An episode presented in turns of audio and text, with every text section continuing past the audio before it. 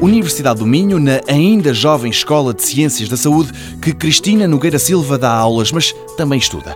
Ela está a liderar um teste a um fármaco que pode vir a salvar muitas vidas de bebés. Uma das doenças em que nós nos centramos chama-se hérnia diafragmática congénita, que é uma doença que cursa com um defeito no diafragma, que é o músculo que separa o abdômen do tórax, e, portanto, durante o desenvolvimento do feto vai haver a passagem de órgãos que deviam estar no abdômen, por exemplo, o intestino, o estômago, para o tórax.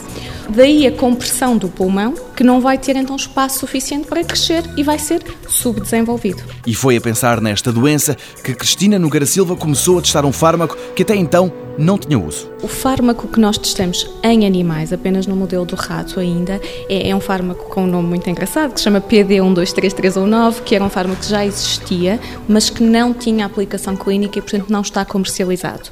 É uma molécula muito similar a alguns antihipertensores que nós temos no mercado para os doentes que têm então a hipertensão arterial, mas que atua num receptor ligeiramente diferente e por isso não é o receptor que tem importância para as tensões altas que os doentes conhecem e por isso não tinha aplicação clínica. Não era útil para combater a hipertensão, mas afinal pode vir a ser fundamental para outras coisas. O que nós demonstramos com este fármaco então é que foi possível administrar a fêmeas de rato grávidas através da passagem eh, subcutânea conseguimos demonstrar que passa a placenta e conseguimos então provar que os recém-nascidos destas mães, no modelo então desta doença, apresentavam mais crescimento pulmonar, mas não era um pulmão apenas maior, era um pulmão que também era funcional, portanto, um melhor funcionamento pulmonar e, consequentemente, uma maior taxa de sobrevivência, sem termos aparentemente efeitos secundários, nem para a mãe nem para o feto. Esta má formação afeta um em cada 2.500 dados vivos, mas a incidência pode até ser maior.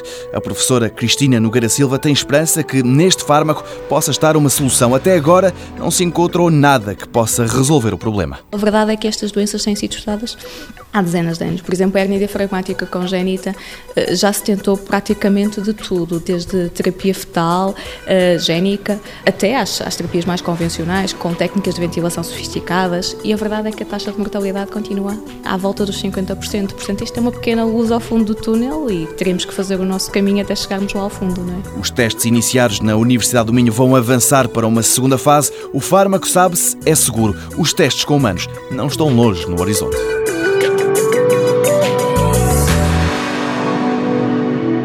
Mundo Novo, um programa do Concurso Nacional de Inovação BSTSF.